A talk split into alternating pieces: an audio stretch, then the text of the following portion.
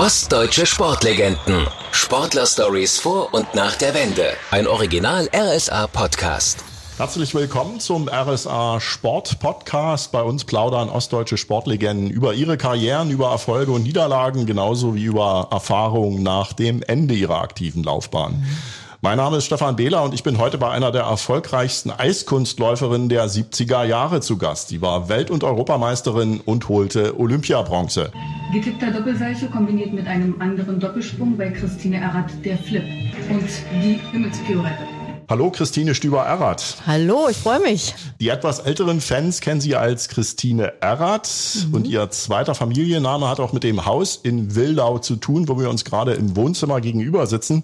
Sie waren vor 17 Jahren hier eingezogen. Richtig, ja. Mehr oder weniger von einem Tag zum anderen. Nein, übertrieben. Aber der Liebe wegen. Eigentlich bin ich ja eine waschechte Berlinerin und hätte nie gedacht, dass ich die Stadt mal verlasse. Aber wie das so ist, hat es mich umgehauen, als ich ähm, 2006 äh, hier nach Königs Wusterhausen gefahren bin, weil ich einen Kieferorthopäden brauchte. Und äh, Dr. Paul Stüber hatte schon meine Kinder behandelt und da bin ich von Hohenschönhausen, das am ganz am anderen Ende liegt, mit der S-Bahn immer nach Königs Wusterhausen gefahren, um meine Kinder von Dr. Paul Stüber behandeln zu lassen. Und nach 15 Jahren habe ich ihn dann wieder gesehen, weil ich eben selber Probleme hatte. Ja, und da hat es mich und uns äh, sofort erwischt. Und mein lieber Mann, wohnte damals eben in Wildau. Und dann bin ich äh, relativ schnell nach Wildau gezogen und im gleichen Jahr, 2006, haben wir dann auch schon geheiratet. Das ist fast wie im Wald hier, kommt es mir fast vor. Ja, äh, das ist wirklich ein wunderschöner Ort. Wir haben hier Wasser, Wald, wir haben äh, die S-Bahn, wir haben ja das große Einkaufszentrum, A10 Center. Also das ist ja wirklich schön. Die Menschen sind natürlich auch nett. Die Ehe hält bis heute. Oh ja, das sollte sie. ja, Sie haben es schon angesprochen, in Berlin geboren und aufgewachsen. Sie wollten ursprünglich Balletttänzerin werden. Wie sind mhm. Sie denn dann zum Eiskunstlaufen gekommen? Naja, ich war sehr hyperaktiv. Das äh, ist bis ins hohe Alter bin jetzt 66, immer noch so, ja, ein bisschen übertrieben aktiv manchmal. Und meine Eltern waren ein bisschen verzweifelt, was sie mit mir machen sollten. Und ich selber bin immer vor dem Fernseher rumgetanzt, äh, wenn äh, Sport oder sowas ähnliches im Fernsehen war. Und ich wollte eigentlich irgendwie Balletttänzerin werden. Und das hat aber nicht geklappt, weil es damals in Althohenschenhausen, wo ich wohnte mit meinen Eltern, gab es also keine Kindertanzgruppe oder irgendwie sowas ähnliches. Und dann hat es der Zufall gefügt, dass ich mit meiner Freundin zum Rollschuhlaufen gegangen bin. In den in Friedrichshain. Mhm. Und ähm, das war ganz kurios, die Geschichte, ist wirklich lustig und immer gut zu erzählen. Und zwar war ich ganz klein und vor allen Dingen, also ich war fünf und ich hatte eben auch ganz kleine Füße, Schuhgröße 26. Und ähm, die dort Rollschuh gelaufen sind, die hatten schon so eine kleine äh, Schuhe, wo die Rollen angeschnallt waren, also ähm, richtige feste Rollschuhe. Und die gab es in meiner Größe nicht. Ich musste also richtig ein paar Socken anziehen, damit ich da nicht so hin und her rutschte. Ja. Und tatsächlich war es aber so, dass diese Gruppe, in die ich da geraten war, ähm, im Winter aufs Eis ging. Also es stellte sich ziemlich schnell heraus, dass die talentierten Rollkunstläuferinnen auch Eiskunstläuferinnen werden konnten. Und das wollte ich natürlich unbedingt und habe mich ganz toll angestrengt und da gab es so eine Art ähm, Auswahltag. Und dann habe ich also gedacht, ja, irgendwie muss ich besonders gut sein und auffallen. Und dann hat die Übungsleiterin über diese Rollschuhbahn gerufen, ja, da hinten, die kleine Errat die nehmen wir mit aufs Eis. Die ist zwar pummelig, aber ulkig. So. Und das hat mich auch dann irgendwie mein ganzes Leben verfolgt. Ich war immer ein bisschen drall, wie der Berliner sagt, aber ich hatte immer meinen Humor und den versuche ich auch nicht zu verlieren. Und da hat man dann viele Krisen auch überstanden, ja. Pummelig, aber ulkig. Hat mich begleitet. Mit fünf Jahren ging es also los mit dem Eiskunstlaufen. Dann schon waren denn Ihre Eltern gleich Feuer und Flamme, dass Sie dann dauernd in die Eishalle wollten oder auf die Eisbahn? Da muss ich mal sagen, ohne die Unterstützung meiner Eltern oder allgemein ohne die Unterstützung der Eltern kann man eigentlich im Sport und auch ganz speziell im Eiskunstlaufen, wo man ja so mit jungen Jahren schon anfangen muss, gar nichts gewinnen. Also meine Eltern haben mich ganz extrem unterstützt. Also mein Vater hat mich immer zum Training gebracht, meine Mutter hat mich immer abgeholt mit dem Fahrrad und meine Mama hat ja auch alle meine Eislaufkleider genäht. Das ist das äh, Besondere, dass ich davon auch einige bis heute immer noch habe. Vielleicht würde ich sogar in das eine oder andere noch reinpassen. Mhm. Kleiner Witz. Nein, versuche schlank zu bleiben. Also das, das war wirklich eine, ein ganz tolles Team. Meine Eltern, die haben das gelebt, das Eiskunstlaufen. Aber sie haben sich auch sehr für mich eingesetzt. Also mein Vater hat auch schon mal mit der Faust auf den Tisch gehauen und hat gesagt, hier, meine Tochter, also äh, ja, der hat da nicht alles durchgehen lassen. Also ist nicht so, dass man jetzt dem ausgeliefert war, was da so passierte, sondern meine Eltern haben sich sehr engagiert. Was hat ihn da möglicherweise am meisten gestört, wenn er da auf den Tisch gehauen hat? Ja, also das waren schon die Funktionäre. Ja, also vielleicht kommen wir da noch drauf zu sprechen. Also zum Beispiel sollte ich ja auch nach Karl-Marx-Stadt ähm, in das Leistungszentrum von Jutta Müller.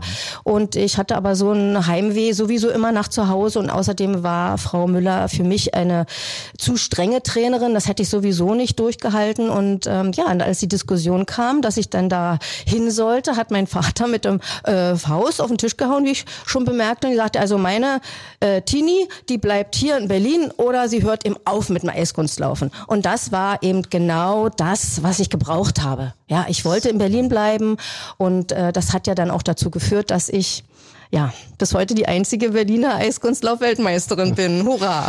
Zu den beiden Leistungszentren Karl-Marx-Stadt Berlin kommen wir ja. nachher noch. Äh, für Sie muss ja damals alles im Zeitraffer abgelaufen sein. Als Neunjährige haben Sie schon Ihr erstes Fernsehinterview auf dem Eis gegeben. Ja, das ist auch so ein Dokument, was es noch gibt, wo ich also sage, ja, ich heiße Christine Errath, ich bin neun Jahre alt und ja, ich möchte auch mal Europameisterin werden. Das war ein Ziel, das ich mir mit neun Jahren gesetzt habe. Und wenn man sich dann überlegt, dass es mit 16 also dazu kam, dass ich Europameisterin wurde, da bin ich jetzt immer mal schon auch noch gerührt. Also Sie haben die Europameister von damals, Europameisterinnen im Fernsehen gesehen, vermutlich, äh, oder wie war das überhaupt? Naja, ich hatte ja das äh, Vorbild äh, vor der Nase. Also Gabi Seifert war ja die ja. Star-Eiskunstläuferin zur damaligen Zeit, wo ich angefangen habe. Auskam, und äh, ja, äh, eben die Tochter von Jutta Müller und äh, ich habe Gabi Seifert bewundert, auch wegen ihrer Sprünge. Sie ist ja also, sie war ja eine sehr sportliche Läuferin, aber sie hatte eine tolle Ausstrahlung. Und das war mein Vorbild. Und da habe ich gesagt, ja, das möchte ich auch schaffen als Zwölfjährige dann schon bei einer Europameisterschaft zu starten. Das mhm. war ja 1969. Mhm. Wie Sie es durften, das ist heute ja utopisch wegen des mhm. Mindestalters, was da vorgegeben ist. Mhm. War es für Sie vielleicht damals sogar ein Vorteil, äh, weil Sie in dem Alter noch nicht so darüber nachgedacht haben, was alles passieren könnte? Das ist prinzipiell so, dass man je jünger man ist, je weniger nachdenkt. Das hat Vorteile, aber das System war einfach anders. Also heute gibt's natürlich auch internationale Wettbewerbe für äh, junge Mädchen, die äh, jünger sind. Äh, damals war das noch anders strukturiert und da konnte man schon mit zwölf bei einer in Anführungsstrichen normalen Europameisterschaft teilnehmen. Und das war für mich was, also das ist, ja wie gestern. Ich werde es nie vergessen, diese Europameisterschaften 1969 fanden in Garmisch-Partenkirchen statt. Ja, also die Berge waren sehr hoch und das roch irgendwie alles so nach besonderem äh, Parfum und Benzin. Also es haben viele solche Erinnerungen in der Nase. Und das hat mich sehr beeindruckt.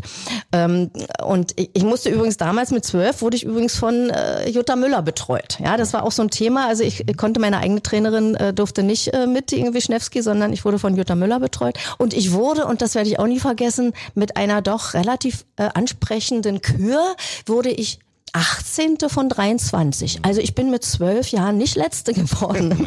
Ja, ja, eben, eben. ja, das war toll. Die Grundlage für die Karriere später. Inge Wischnewski haben Sie schon angesprochen. Mhm. Wie war denn Ihre erste Begegnung mit Ihrer Erfolgstrainerin? Ja, also ich hatte insgesamt äh, vier Trainerinnen, also die Annemarie Hansen, die mich entdeckt hat, dann die Annemarie Kusche, mit der ich heute noch Kontakt habe. Sie ist über 90 und äh, ich besuche sie ab und zu mal. Dann Brigitte Zeller, die mich zu den ersten internationalen Wettbewerben begleitet hat. Die habe ich sehr, äh, ich sag's jetzt mal so direkt geliebt. Also ich, ich habe sie sehr verehrt und wollte eigentlich nicht von Brigitte Zeller weg. Und dann äh, gab es natürlich aber eben diese Steigerung eben auch in der Leistungsanforderung. Und da war das eben in jedem Verein so, dass ähm, die Jüngeren waren bei bestimmten Trainern und dann die Leistungskader waren dann eben bei anderen Trainern. Und das war eben die Inge Wischnewski in Berlin. Beim SC Dynamo Berlin war ich ja. So, und sie war eben auch sehr streng, obwohl Inge Wischnewski hatte eben eins. Sie konnte sehr gut Zuckerbrot und Peitsche verteilen. Das hat mir sehr geholfen. Aber am Anfang hatte ich ja, ich sag's jetzt mal, mehr als nur Respekt vor Inge Wischnewski. Also das war, sie hat natürlich von mir viel mehr gefordert. Mhm. Und das, das brauchte ich auch, denn jeder Sportler ist ja an irgendeiner Stelle auch in gewisser Weise ein bisschen faul oder überschreitet nicht seine eigenen Grenzen. Und ohne, dass man das tut, kann man eben auch keine Erfolge erreichen. Also man braucht schon jemand, der einen schubst. Und ähm, am Ende war das dann so, dass wir ein ganz, ganz eingespieltes Team waren, die Inge Wischnewski und ich. Wir waren ganz eng ähm, mit allem und ähm, auch dann privat immer befreundet, auch mit meinen Eltern. Und ja, aber am Anfang war das schwer weil sie eben so streng war und ich das erst ähm, lernen musste, dass man sowas braucht und dass man eben immer im Leben auch gefordert werden muss und nicht nur gefördert. Und das hat gepasst. So ein Tag normal war ja wahrscheinlich vor allem auf das Training konzentriert. Haben Sie da vielleicht auch Sachen vermisst? Ja gut, also im Nachhinein kann man sagen, oh, ich habe das äh, vermisst oder so. In dem Moment nicht. Es, Im Nachhinein muss ich allerdings sagen, das Training begann jeden Tag um 7 Uhr früh. Wenn ich mir das jetzt mal überlege, also egal ob Sommer oder Winter, das war ja immer kalt in der Eishalle.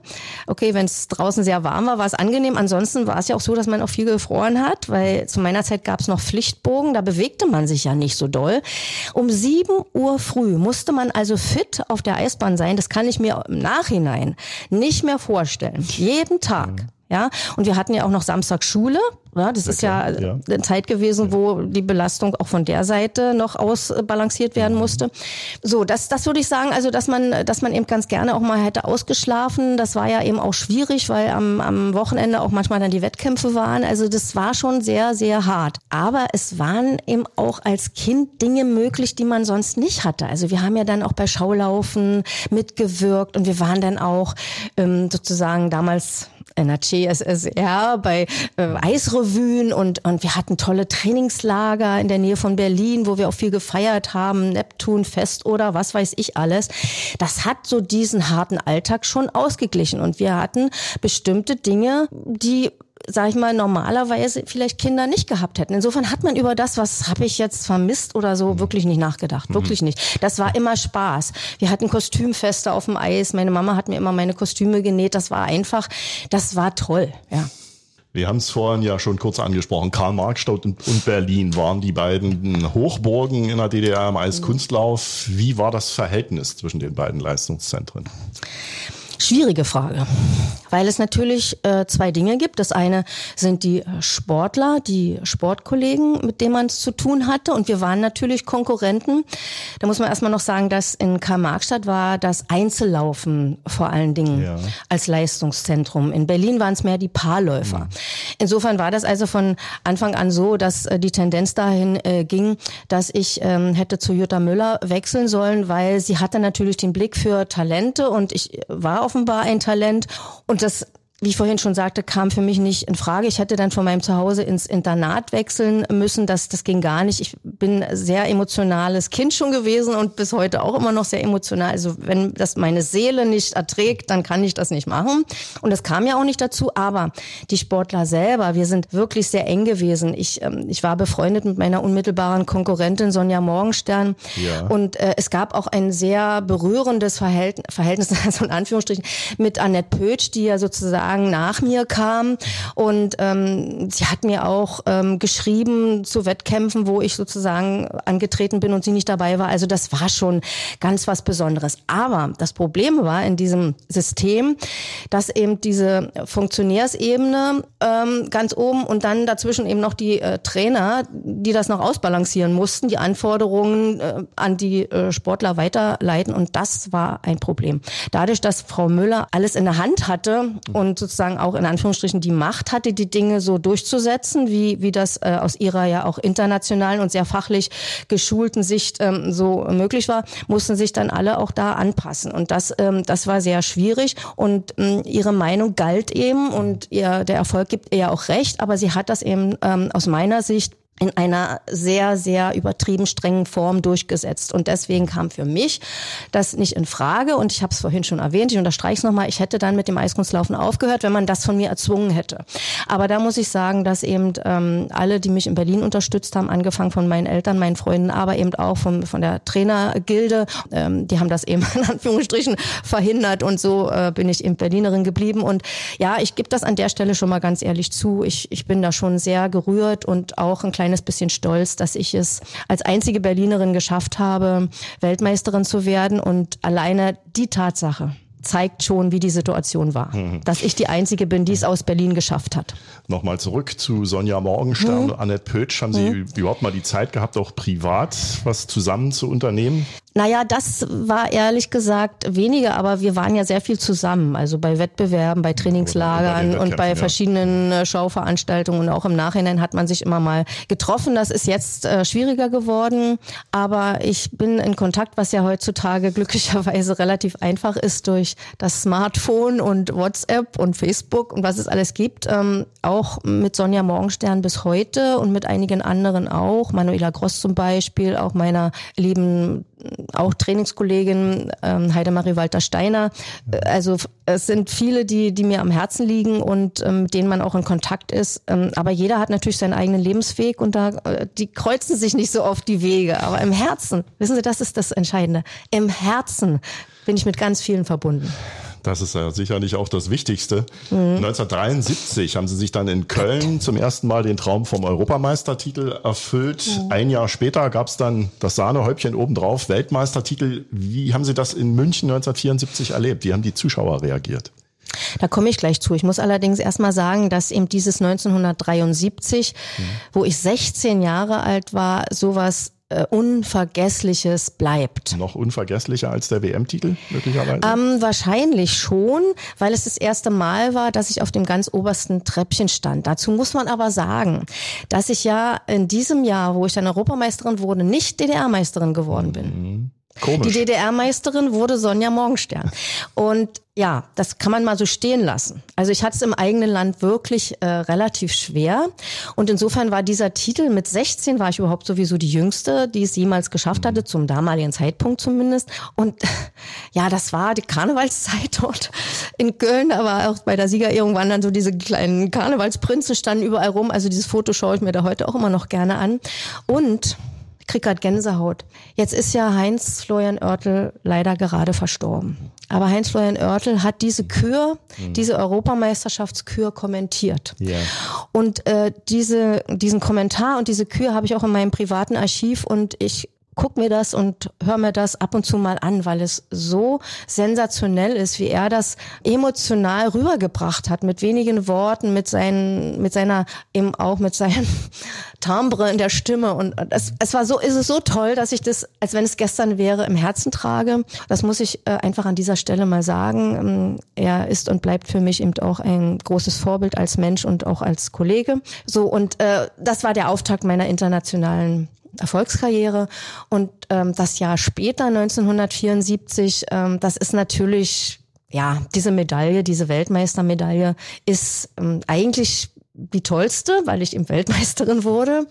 Aber es gibt dann eine Medaille, die noch wertvoller ist, vielleicht kommen wir da auch noch dazu, das ist die Olympiamedaille von 1976. Bronze. Nur eine Geschichte jetzt zurück zur Weltmeisterschaft 1974 und zwar war das ja sowohl Köln als auch München war ja sozusagen äh, politisch sehr brisant.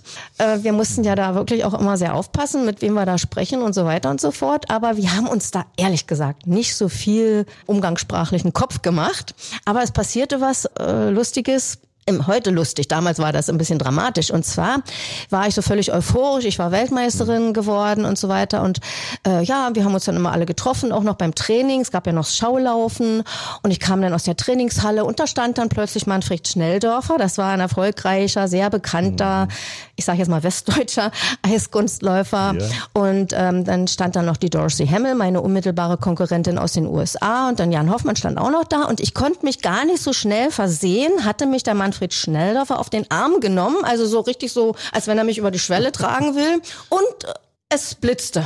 Ja, es gab also ein Pressefoto ohne dass ich das wusste. Und was war, das war die Bildzeitung und dieses Bild war natürlich dann auf der Titelseite am nächsten Tag. Ich konnte gar nichts dafür, aber ich hatte mächtig Ärger bekommen.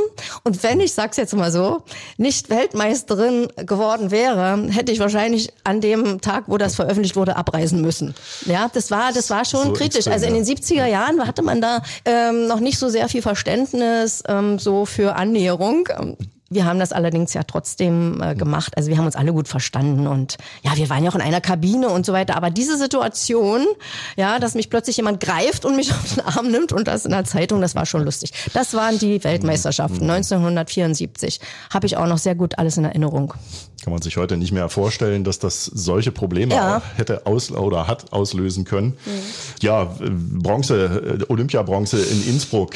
Was ist Ihnen mhm. da noch besonders gerne in Erinnerung? Mhm. 1976 ist eine besonders bewegende Geschichte. Das muss ich jetzt mal ähm, in ein, zwei Minuten kurz schildern. Und zwar ist es natürlich das aller, aller, allergrößte für einen Sportler, für eine Sportlerin an Olympischen Spielen überhaupt teilzunehmen. Und ich ähm, hatte das große Glück, schon 1972 in Sapporo dabei sein zu dürfen. Und ich wurde Achte. Ja, da war ich ja noch relativ jung und habe ja dann eigentlich auch relativ jung überhaupt aufgehört wieder mit dem Sport, aber ich war äh, sehr jung und äh, das war klar, vier Jahre später war ich äh, Medaillenfavoritin.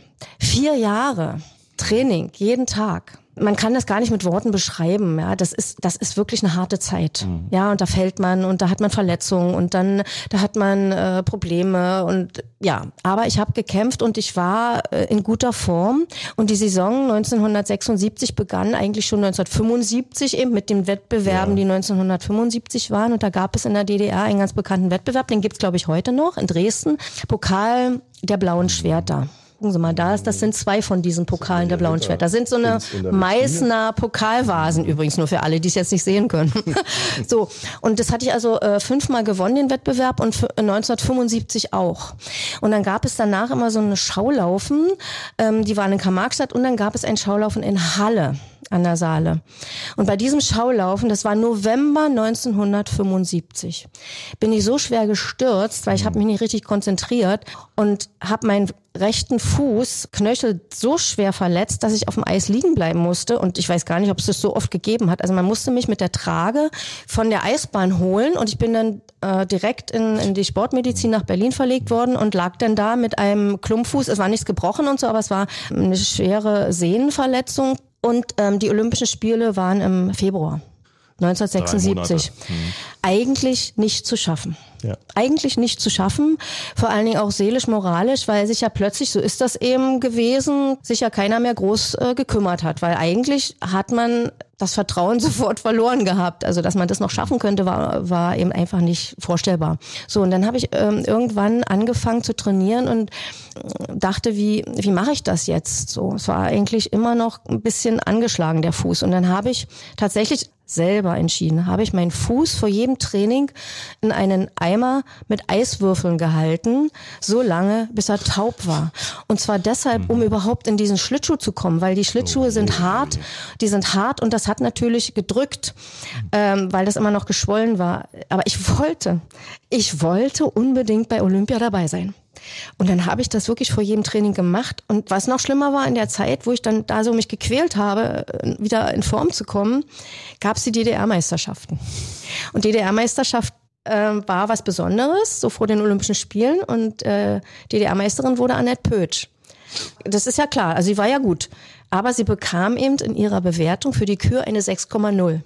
Und ja. das war symbolisch, weil niemals, in, in, während meiner gesamten Karriere, habe ich und schon gar nicht von der eigenen DDR-Preisrichterin irgendwo mal eine 6,0 bekommen. Und ich habe schon auch gute Leistungen gezeigt. Also daran sieht man das, was ich so da und dort angedeutet habe. Das war sehr schwer für mich. Und ich habe da trotzdem nicht aufgegeben äh, und habe also weitergemacht. Und dann gab es 1976, äh, am 4. Januar 1976, ein sogenanntes Vorlaufen vor allen Funktionären, die man sich so vorstellen kann, angefangen von Manfred Ewald. Die kamen dann alle, ja, haben sich vorher nicht blicken lassen, aber dann kamen sie alle und haben gesagt, so, na, jetzt zeig doch mal, was hast du denn jetzt geschafft? Und ich lief also diese Kür, die ich dann bei Olympia zeigen wollte. Guck mal, mich werde jetzt ganz rot, weil mich das schon wieder so aufregt. Also ich, ich lief diese Kür und stürzte viermal. Das sollte sozusagen aber diese Kür entscheidend dafür sein, ob sie mich denn jetzt in die Olympiamannschaft aufnehmen oder nicht. Also es war eine Katastrophe. Dann gab es hinterher so eine Besprechung und dann durfte ich dazukommen. Ja, dann saßen sie alle da so rum, die Entscheider, und haben dann zu mir gesagt, also Manfred Ewald hat zu mir gesagt, ähm, ja, also wir haben uns jetzt hier beraten und wir haben entschieden, wir nehmen dich jetzt in die Nationalmannschaft auf und in die Olympiamannschaft äh, für Innsbruck. Aber und das war für mein weiteres Leben eine ganz entscheidende äh, Frage. Du musst uns jetzt hier versprechen, dass du nach den Olympischen Spielen weiterläufst. So, jetzt kann man die Zuhörer fragen, was hätten Sie geantwortet? Also ich habe natürlich gesagt, ja, was sollte ich machen?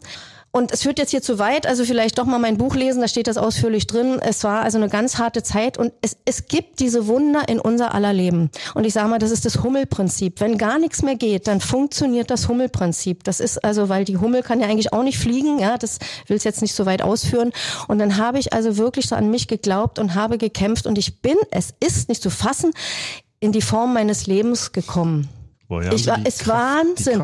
Und ich sage, das Hummelprinzip, man muss mit seinen kurzen Flügeln schlagen, schlagen, schlagen und glauben, glauben, glauben.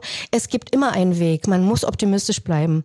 Aber ich war natürlich eben angeschlagen, nervlich, um das kurz zu Ende zu führen. Ich war nervlich angeschlagen und ähm, außerdem war das dann auch wieder so, dass ich bei diesen Olympischen Spielen 1976 durfte meine Trainerin Inge Wischnewski nicht ins Olympische Dorf. Ich musste mich von Jutta Müller betreuen lassen, die ja meine unmittelbare Konkurrentin trainierte, Annette Pötsch, die ich noch bis heute sehr schätze übrigens, liebe Annette, liebe Grüße. Aber das war für mich schwer, wenn man die eigene Trainerin, ich habe sie zum Training sehen äh, können, aber innerhalb der Freizeit und so weiter war sie weg. Ich konnte mich mit ihr nicht beraten. Also die Nerven waren natürlich äh, angespannt und ähm, ich bin dann also auch einmal gestürzt bei der Kür bei Olympia. Also ich bin dann gelaufen und ich habe auch eine ganz gute Bewertung bekommen. Die Kür war nicht schlecht, aber sie war nicht so gut, wie ich es hätte zeigen können und es war so eine kritische Situation. Ich saß dann da so auf dieser Couch, ja, wo man dann also lacht oder weint. Und da kam dann so diese, dieser Ausschnitt von, von, von den Plätzen. Und da war also erster Platz eingeblendet, Dorothy Hamill, USA, zweiter Platz Diane DeLeo aus ähm, Holland und dritter Platz Christine Errath. Ich hab's also geschafft. Ich habe die Bronzemedaille und ich halte sie in Ehren, weil sie ist die wertvollste Medaille meiner Karriere. Ja, 1976, das war dann auch schon das Ende der Karriere. Mhm. Jetzt hört man ja natürlich auch schon einiges raus, was da die Beweggründe Ja. Mhm. waren. Da waren Sie erst 19, also sehr früh Ja. Mhm. eigentlich aufgehört.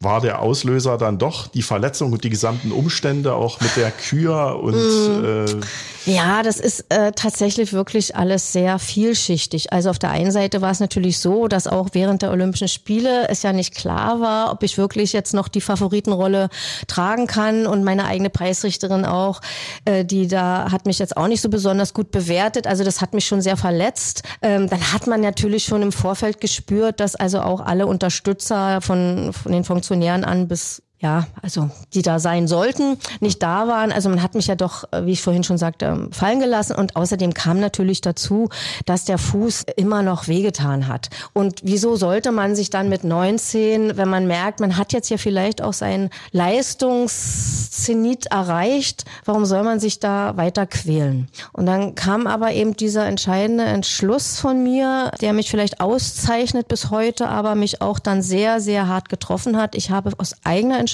gesagt, ich habe jetzt die Nase voll, ich höre auf.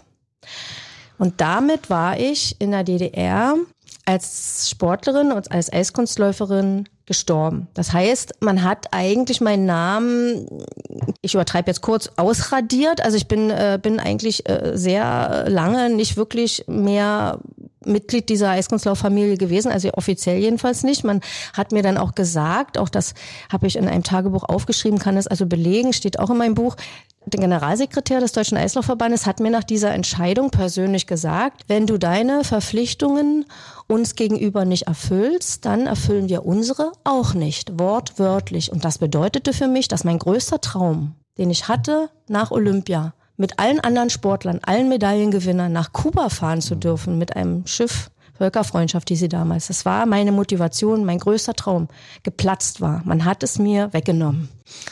Das hat Ihnen wahrscheinlich dann noch am allermeisten hat zu schaffen mir gemacht. die Beine weggehauen und ähm, ich war 19 und konnte die Welt nicht verstehen. Aber es hat mich auch sehr geprägt als Mensch, hat mich ja irgendwie stark gemacht. Aber es war hart. Es musste ja irgendwie weitergehen. Sie waren 19 ja. Jahre alt, äh, Sie haben dann Germanistik studiert, mhm. beim Kinderfernsehen gearbeitet, mhm. Sportsendungen auch im ja. DDR-Fernsehen moderiert, mhm. mit Heinz Florian Oertel. Jetzt sind wir wieder bei ihm, mhm. äh, zum Beispiel eben Eiskunstlauf-Wettbewerbe kommentiert. Was konnten Sie sich denn von ihm abgucken? Also alleine über Heinz-Florian Oertel und was mich mit ihm verbindet, äh, könnte ich jetzt hier ewig erzählen, mache ich aber nicht, keine Angst, obwohl es sicherlich ganz doll spannend ist. Also er hat mich wirklich sehr unterstützt. Mhm. Es war ihm sicherlich klar, dass ich jetzt nicht das super Talent war, denn meine Stimme, vielleicht hört man es ja trotz Schnupfen heute noch, ist natürlich eine sehr jugendliche und ich konnte im Klang der Stimme jetzt nicht mit meinen männlichen Kollegen mithalten. Und es gab dann auch irgendjemand von den Kollegen, der mal sagte, ja, weißt du, also du mit deiner piepsigen Stimme, du könntest oh. vielleicht das Kinderfernsehen moderieren, was ja dann, was ja dann passiert. Nee, nee, also gut, aber ich war sauer, aber hatte recht ja eigentlich. Ne? Aber Heinz-Florian Oertel hat mich immer unterstützt. Da gab's ja diese tolle Sendung, hey, hey, hey, der Sport an der Sport Spray. Da hat er mich dann schon auch mal mit so einem Aufnahmegerät, ja, wie sie früher so waren, mhm. über einen Arm, Kassettengerät, äh, losgeschickt und dann durfte ich da und dort mal von so einem Volkssportereignis äh, einen Bericht machen. Also er hat mich unterstützt und ich konnte mir da natürlich dann immer abschauen, was er für eine tolle Persönlichkeit war, denn das macht so einen guten Reporter, Kommentator aus, die Persönlichkeit, dass man Empathie hat, dass man Begeisterung hat, mhm. dass man Verständnis hat und dass man natürlich eben auch fachlich ja, das ist ja im Eiskunstlaufen schwer gewesen, diese Sprünge auseinanderzuhalten.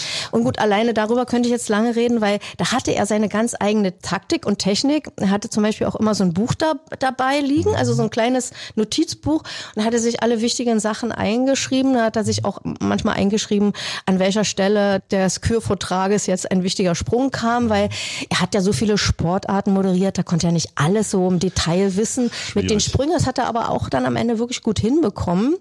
Aber das Allerschärfste, was ich mit Heinz-Florian Oertel erlebt habe, ist die Weltmeisterschaft 1988 in Budapest, wo Katharina Witt ihre letzte Kür gelaufen ist. Mhm. Und da war ich das einzige Mal als Co-Kommentatorin eingesetzt worden, mit Heinz-Florian Oertel sozusagen diese Weltmeisterschaft zu moderieren, zu kommentieren. Aber es war natürlich klar, dass die Kür der Damen von ihm übertragen wird und kommentiert wird, weil das war, eine, das war ein Ereignis. Katharina Witt wurde das sechste Mal auch Weltmeisterin dann, um das mal vorauszuschicken. Und sie beendete nach dieser Weltmeisterschaft ihre Amateurkarriere. Das heißt, das war das Ereignis überhaupt. Und die Menschen haben ja da an den Fernsehschirmen ja, geklebt, muss man sagen. So, es passiert aber Folgendes. Es kam der Samstag dieser, dieser Weltmeisterschaft. Und am Vormittag sagte mir Heinz-Florian Oertel, ja, war er ein bisschen cool, sage ich. Er sagte, ja, du, ich muss jetzt hier nach, zurück nach Berlin. äh, wie jetzt, sage ich, bin nach Berlin.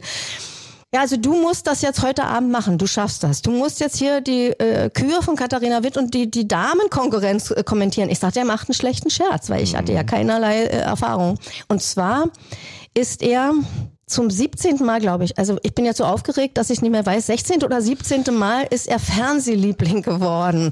Und es gab ihm bestimmte tolle Sachen im DDR-Fernsehen, die besonders gewürdigt wurden. Das war natürlich Eiskunstlaufen, aber darüber kamen noch Fernsehlieblinge und da Kessel Buntes und so. Also das war eine Größenordnung und man hat ihn offiziell zurück beordert. Er war für die bei, ja, und er konnte nicht diese letzte Kür von Kat es hat ihn geschmerzt, glaube ich. Mhm. Ehrlich gesagt habe ich nie mit ihm darüber, nie den Mut gehabt, mit ihm darüber mal zu reden. Ich musste das machen. Ich weiß es nicht mehr, wie ich es geschafft habe. Offenbar muss es aber ganz gut äh, gelaufen sein, weil ich als ehemalige Sportlerin das gemacht habe mit meiner Empathie. Aber dann gab es ja noch ein Sahnehäubchen obendrauf. Das aller, allergrößte für uns damals waren diese Siegerinterviews, äh, die wir, wenn wir es geschafft hatten, eben führen durften und meistens dann ja eben auch mit Heinz-Florian Oertel. Er war für uns als Sportler eine Persönlichkeit. Wir haben uns auf diese Interviews gefreut. Nun kam es zu diesem Siegerinterview, es wurde live gezeigt mhm. im Fernsehen. Und es saßen Jutta Müller und Katharina Witt und noch ein, ein anderer Kommentator, die saßen da auf der Couch und hatten dann nicht erfahren, was passiert ist. Jetzt kam also nicht ein Florian Ort, sondern ich kam da an mit dem Mikrofon. Die haben so konsterniert geguckt, Katharina Witt und Jutta Müller. Das war so eine Situation, krass. Egal, ich habe das ganz gut hingekriegt und, und Kathi hat dann auch so verrührend auch ein bisschen geschluchzt und ge so. Das war ganz emotional, das war ganz toll. Und aber das werde ich nie vergessen, also was mir da äh, widerfahren ist. Und das, das verbindet mich für, für alle Ewigkeit äh, ganz tief in meinem Herzen mit Heinz-Florian Oertel, dass uns das ja. passiert ist. Und war es sicherlich auch ein Vorteil, selber Athletin gewesen zu sein, ja. auch dann ja. in dem Moment die richtigen Fragen zu stellen. Also ganz ehrlich mal, das klingt jetzt vielleicht ein bisschen arrogant, obwohl ich glaube, dass ich bodenständig und nicht arrogant bin. Aber ich war damals ähm, in den 70er Jahren, beziehungsweise dann als Kommentatorin in den 80er Jahren immer diejenige, die gesagt hat, Leute, es müssen fachkompetente Kommentatoren da ans Ruder. Also gerade in solchen äh, sehr technischen Disziplinen wie Eiskunstlaufen. Und äh, natürlich habe ich mich mit vorgeschlagen, klar, aber auch in anderen Sportarten. Ich habe das damals als ganz junge Frau immer gesagt, es müssen Sportler ans Mikrofon und die müssen das so schildern, wie es ihnen da ergeht. Ja, das ist heute gang und gäbe. Und äh, klingt jetzt komisch, aber ich habe das damals äh, versucht und war ja eigentlich, wenn man so will, wirklich auch mit die erste, die das äh, als ehemalige Sportlerin im Eiskunstlaufen gemacht hat, ja. Interessant, mhm. das im Nachgang mal zu ja. hören. Das ist mhm. vielen sicherlich nicht bewusst. Nö. Durch die Wände ging dann beim Fernsehen eine Tür zu, eine andere aber auf, und zwar zu einer sehr beliebten Sendung. Ja, Außenseiter Spitzenreiter eigentlich die Sendung, äh, die es ja heute auch noch gibt. Was haben Sie da für Erfahrungen machen können? Also wie lange ist die Sendung jetzt? Ja, es ist so viel passiert in meinem Leben und so mit diesem Außenseiter, Spitzenreiter ist auch kurios. Ich kannte ja den Hans-Joachim sehr gut, was auch wenige Menschen wissen. Er war ja nicht nur Sport interessiert, sondern er war ja selber sogar Olympiakader im Eisstockschießen. Ja, oh. er wäre beinahe bei Olympia oh. angetreten. Also er war sehr sportverbunden und wir haben uns da im Fernsehen, auf dem Fernsehgelände auch des Öfteren getroffen und ähm, es war ja dann also diese, diese starke Krise von mir nach meinem Eiskunstlauf Coming Out, wo ich gesagt habe, ich höre jetzt auf, kam ja dann noch diese Wende und da hat man ja auch alle, also man hat mir das Wort wörtlich so gesagt, ähm, auch in der Sportredaktion, alle DDR-belasteten Gesichter wollen wir jetzt nicht mehr sehen. Das war für mich eine zweite ganz, ganz, ganz, ganz große Krise. Ich ähm, habe mich da nur ganz schwer von erholt. Ich sag's so, wie es war. Es klingelt dann irgendwann das Telefon. Es war 1991 und es war Hans-Joachim Wolfram dran und der fragte mich, ob ich Zeit hätte. ja gut, ich sage, ich habe jetzt Zeit. Und dann hat er mich engagiert für eine Werbetournee des äh, Postdienstes. Ich habe dann zwei ganz große Tourneen mit ihm gemacht zur Einführung auch der neuen Postleitzahlen dann. Aber das war für mich eine große Chance und es war toll. Da war, war auch ein großes Kulturprogramm. Da, da war Frank Schöbel dabei, den ich ja, an den ich ja verknallt war äh, und immer noch ihn sehr verehre. Und äh, da war Frank Zander dabei und also das war eine Stimmung und hinter der Bühne haben äh, mir die Menschen gesagt und natürlich auch dem Hans-Joachim, den ja damals 95 Prozent aller Menschen kannten, ja. ach, du bist immer noch unser Christinchen das bis heute, obwohl ich jetzt 66 bin, dass die Menschen mich offenbar noch so im Herzen haben, dass sie das, dass sie mich drücken und sagen, oh, das waren so schöne Zeiten und so. Ich bin da so gerührt und da ist mein Selbstwertgefühl auch wieder gestiegen, dass ich gemerkt habe, ich, ich kann diese Wellenlänge herstellen, die ich damals auf dem Eis hatte, auch auf der Moderationsbühne. Ich, ich kann das gut und ähm, das hat dann dazu geführt, dass ich dann eben 1992 eben auch von Hans-Joachim gefragt wurde, ob ich nicht bei Außenseiter Spitzenreiter mitmachen würde. Das war war damals auch so eine Umbruchssituation. Äh, man hat überlegt, wie man die Sendung weiterführt und da, ja, das führt jetzt zu weit, aber am Ende war es gut, dass da irgendwie so eine kleine äh, Sportlerin, die die Menschen mochten und kannten, damit eingestiegen ist in dieses Team und mein erster Beitrag war, äh, was können ehemalige Eiskunstläufer heute noch? Und da war ich, und das Kurios, da war ich auch in München bei Manfred Schnelldorfer, ja, der, der mich da auf den Arm, dem hatte ich das Foto dann auch mitgebracht. Und Emrich Danzer, äh, mit dem war ich in Wien auf der Eisbahn und dann habe ich mit ihm einen Walzer auf dem Eis getanzt. Also das war mein Einstieg bei Außenseiter Spitzenreiter 1992. Diese 15 Jahre, die sich dann angeschlossen haben, waren wirklich ganz besondere Jahre. Ich habe so viele tolle Menschen kennengelernt. Das macht mich wirklich glücklich. Mit fast 60 mhm. haben Sie dann eine Schauspielkarriere sogar gestartet noch. Der Film oh. hieß Die Anfängerin. Sie haben sich dabei selbst gespielt. Kamen da mehrere glückliche Umstände zusammen? Oh. Das ist so ein großes Glück gewesen, dass die Alexandra Sell, die Regisseurin von dem Film Die Anfängerin in mein Leben getreten ist, dass ich da eben für den Rest äh, meiner Jahre darüber dankbar bin. Weil ich habe natürlich an irgendeiner Stelle, nämlich genau da, wo ich mit Außenseiter Spitzenreiter angefangen habe, mit dem Eislaufen, also als Hobbyläuferin, aufgehört, weil es dafür keine Zeit, keine Gelegenheit mehr gab. Man braucht ja eine Eisbahn. So, und habe 20 Jahre gar nicht mehr auf dem Eis gestanden. Und dann ähm, hatte ich ja das Buch für meine Trainerin, die Pyrettenkönigin, über das äh, Berliner Eiskunstlaufen, ähm, habe ich zum 80. Geburtstag von Inge Wischnewski herausgegeben, ähm, mit sehr vielen interessanten Sportlern und Geschichten und so weiter. Und äh, zu diesen Buchlesungen kam dann eine junge Frau, äh, die sehr zurückhaltend immer im Hintergrund saß und ähm, ich dachte, sie ist aber immer da, wer ist sie denn und so. Und irgendwann hat sie äh, sich dann getraut, mich anzusprechen und hat gesagt, ja, ähm, sie macht jetzt einen Kinofilm über das Eiskunstlaufen. Oh, dachte ich, das ist ja mutig, weil eigentlich ist das Eiskunstlaufen im Fernsehen oder im Kino ganz schwer abzubilden. Also wenn man den Anspruch hat, authentisch zu sein, ja. weil man den richtigen Moment treffen muss, um, um, um, um das Foto zu machen oder die Aufnahme zu machen. Äh, nur dann in diesem kleinen Moment, in dem Augenblick zeigt sich die Schönheit des Eiskunstlaufens. Und wenn man das verpasst oder nicht die Fähigkeit hat, diesen Moment Moment zu erkennen. Geht das nach hinten los, dann wird's hässlich. So, und dann bemerkte ich also, äh, dass sie also Hilfe brauchte, weil sie ja vom Eislaufen keine Ahnung hatte. Und ich sage, okay, also ich, ich würde dich gerne unterstützen. Ich gebe dir all meine Materialien, alles, was ich über das Eiskunstlaufen habe. Ich erzähle dir alles. Sie, äh, ich habe sie dann ähm, unterstützt, dass sie Kontakte zu den Trainern bekam. Und es gibt eine ganz, ganz spannende Sache, und zwar das sogenannte Hobby-Eiskunstlaufen. Es gibt ja auch äh, in Berlin, aber weltweit eine riesen Riesenszenerie von Menschen, auch älteren Menschen, die ähm, sich im Alter den Traum erfüllen und, das, und Eiskunstlaufen erlernen. Und darüber handelt ja dieser Film, dass eine Frau im, im höheren Alter, also mit knapp 60, sich den Traum erfüllt und das Eiskunstlaufen erlernt. Das führt jetzt hier zu weit. Ich wollte jetzt nur sagen, dass sie dann irgendwann sagte, ja, ich habe mir jetzt überlegt, ich habe dich jetzt kennengelernt und ich möchte gerne, dass du dich in dem Film selber spielst. So also ich habe keine Schauspielkarriere, ja, keine Schauspielkarriere, mhm. sondern ich durfte dort mitmachen und ich durfte mich selbst präsentieren, darstellen. Mhm. Und der Film handelt eigentlich über meine Karriere. Und ich muss ganz ehrlich sagen, nach dem, was ich also sozusagen eben auch an Verletzungen erlebt habe und äh, auch meine Karriere wurde ja in Berlin von meinem früheren Verein, ähm, der jetzt SC Berlin heißt, früher SC Dynamo hieß, ja gar nicht wertgeschätzt und so weiter. Dass da jemand kommt, aus Hamburg übrigens ist die Alexandra Sell, und mich fragt, ob ich nicht meine Karriere äh, nochmal würdigen lassen möchte in dem Film. Ich kann es, mir fehlen da echt die Worte. Und da habe ich dann nach 20 Jahren Pause mit dem Eiskunstlaufen wieder angefangen. In einer Hobby-Eiskunstlaufgruppe, wo die älteste Sportlerin 78 Jahre alt war damals.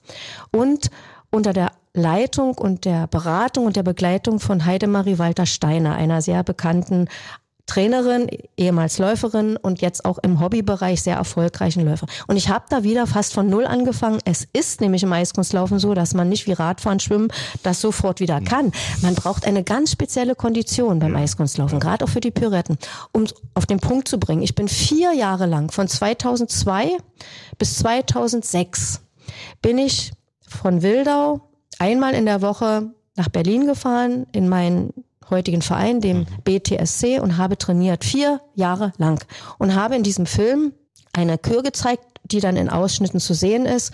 Und der gesamte Film, ich kann es nur jedem raten, gerade auch für die Weihnachtszeit, die ja kommt, den sich im Internet zu bestellen.